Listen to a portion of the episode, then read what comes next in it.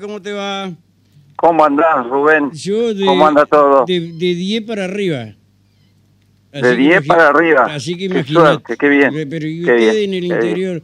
Pero Y ya se le va a pasar, Lucas, aparte ya se le va a pasar. sacamos la cabeza del agua, qué sé yo, 5 o 6 metros ya. ¿Sí?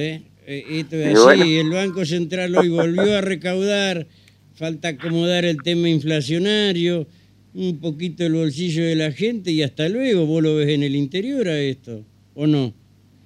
Sí, uno ve síntomas de, de mejoría, de, de un horizonte mejor que el que teníamos planteado sí. cuando salió Guzmán y sí. bueno, este, la esperanza siempre puesta en que todo empiece a funcionar, sobre Sí. todo la economía de nuestra gente, ¿no? Ajá, que, sí, que sí, es lo más complicado hoy en día. Sí. La economía y las finanzas del país vemos como poco a poco empiezan a recibir buenas noticias y esto seguramente Sí, esto- va a tener un esto- efecto esto contagio es de muy derrame. bueno y lo último será lo que traiga masa de los Estados Unidos, que no van a ser buenas noticias, que va a ser un ajuste un poquito más, más interesante del que hay. Hoy ya consiguió acuerdo con el Eh, fondo, así que bien, es importante este, eh, y es bueno. Y en este caso, eh, la vez pasada me acordé ahora, mientras eh, charlábamos con, con Alejandro, me acordé yo, de que con vos habíamos hablado en una oportunidad la imposibilidad de que muchos viceintendentes no puedan ser reelectos. Eh, ¿Cómo van a zanjar o si ya pensaron, planificaron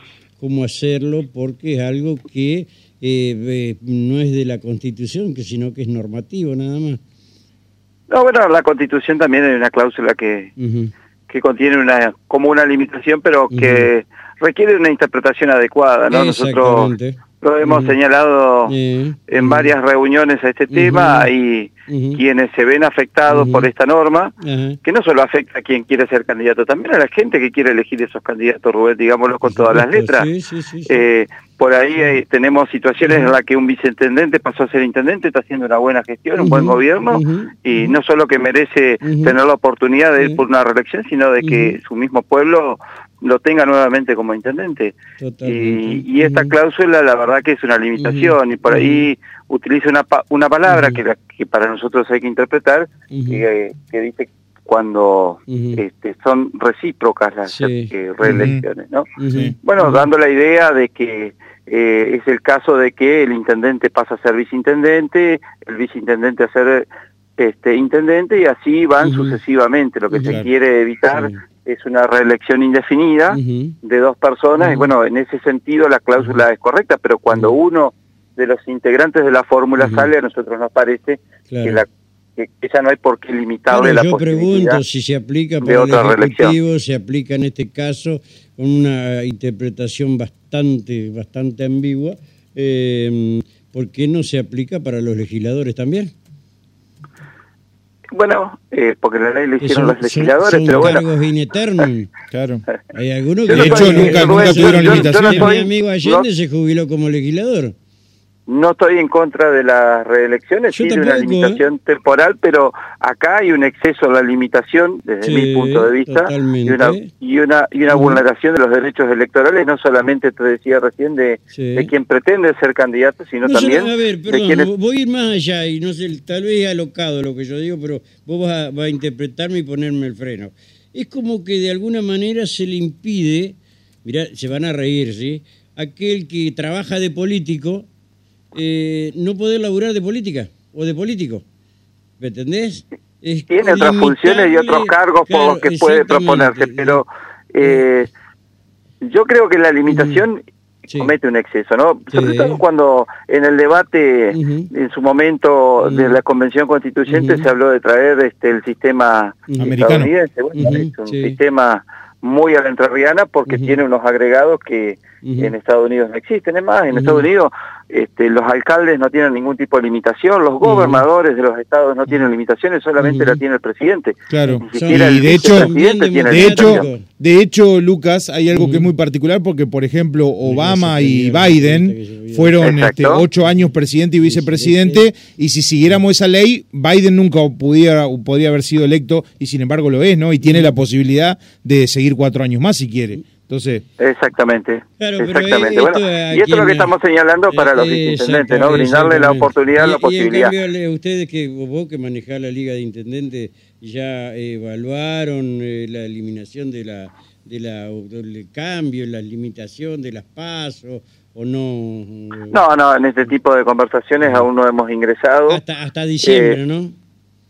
Yo creo que, a ver, nosotros estamos muy ocupados eh, en la gestión, la gestión trae hoy en día muchas complejidades que antes no existían, pasamos mucho tiempo resolviendo problemas que, no, que nos generan la inflación, así como a la gente le trae problemas también, a quienes estamos administrando el Estado nos genera algunos inconvenientes, licitaciones que se caen, este, cambios en los precios que, que uno presupuesta oficialmente, este, traen sus, sus inconvenientes a la hora de gestionar el Estado también, no lo vamos a desconocer, así que bregamos por que la vez pasada hablaba con el, con el em, eh, futuro profesor de Derecho eh, Constitucional, el diputado Giano, em, y, nos decía eh, en ese momento que bueno no había seguridades en cuanto a lo eleccionario porque era posible y probable que este cambio de escenario desde la salida de la pandemia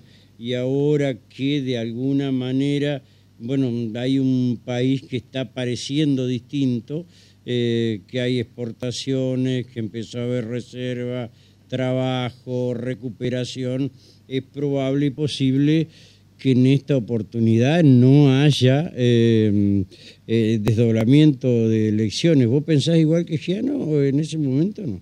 Es, una de las posibilidades, de acuerdo a la ley que nosotros sancionamos, recuerdo, en el año 2018, eh, fijamos el segundo este domingo de junio como fecha de las elecciones en la provincia de Entre Ríos, pero al mismo tiempo arbitramos la posibilidad de que eh, el Ejecutivo decida hacerla junto con las elecciones nacionales, así que esa decisión se puede tomar. pero ahí, ahí vos disculpame, pero no son justos porque ahí lo joden a junto por el intercambio, lo joden a No, porque cuando sancionamos la ley no todavía no habían transcurrido las elecciones de 2019 y esta misma cláusula podía estar vigente para para otro gobernador de otro signo político, de manera que, que no. Eh, yo entiendo que lo, están jodiendo a Frigerio con esto, pero bueno. Eh, no, no, si las reglas de juego son iguales para todos, no se trata de embromar a nadie. Yo creo que la gente está queriendo que resolvamos los problemas, no, tampoco está discutiendo todo el día de eh, cuáles son las normas del procedimiento electoral. Sí, hermano. Lucas, Lucas, entonces van a, van, van, a avanzar en una reforma de la 3001. gobernador nos perdimos con vos, hermano? Mira, eh, la recién escuché reforma de la 3001. Primero, la ley está vigente la 10.000. Sí, bueno, históricamente. Innumerable, innumerable cantidad de modificaciones. eh, lo que hay que hacer es una interpretación de la cláusula constitucional y creo que hay que plantear una acción declarativa de certeza respecto de la interpretación que se le dé a la cláusula constitucional y a la ley que se dictó en su consecuencia, que es la ley del régimen municipal. Esto lo tienen que hacer desde mi punto de vista eh, quienes tienen un interés legítimo en hacerlo, eh, que son aquellos que se ven afectados por la norma, ¿no? Ahora, eh, para, para todo esto, yo creo que hay intendentes de, distintos signos políticos, que están, viceintendentes, perdón, que son de distintos signos políticos que están en la misma situación. Yo he estado hablando con algunos eh, colegas que son del vecinalismo, incluso en Cambiemos, si bien en su momento cuando lo planteamos salieron a decir basta de de reelección, pero en realidad lo que planteamos es que... De reelección para, basta de reelección para el peronismo. Claro, exactamente.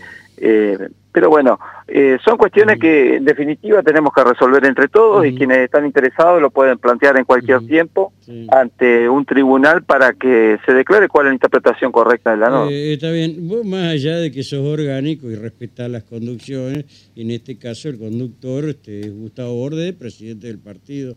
Eh, en lo personal, este, el doctor Larrarte mm, se considera albertista, cristinista, masista. Bordetista. No, bordetista ya es. Me, considero una parte en la sumatoria del frente de todos, ¿no? Mm. En nuestra vida política hemos estado en distintos espacios ocupando mm. el lugar del militante, acompañando siempre a la conducción que mm. decidía el Partido Justicialista. Nos tocó perder internas y acompañamos a quien ganó.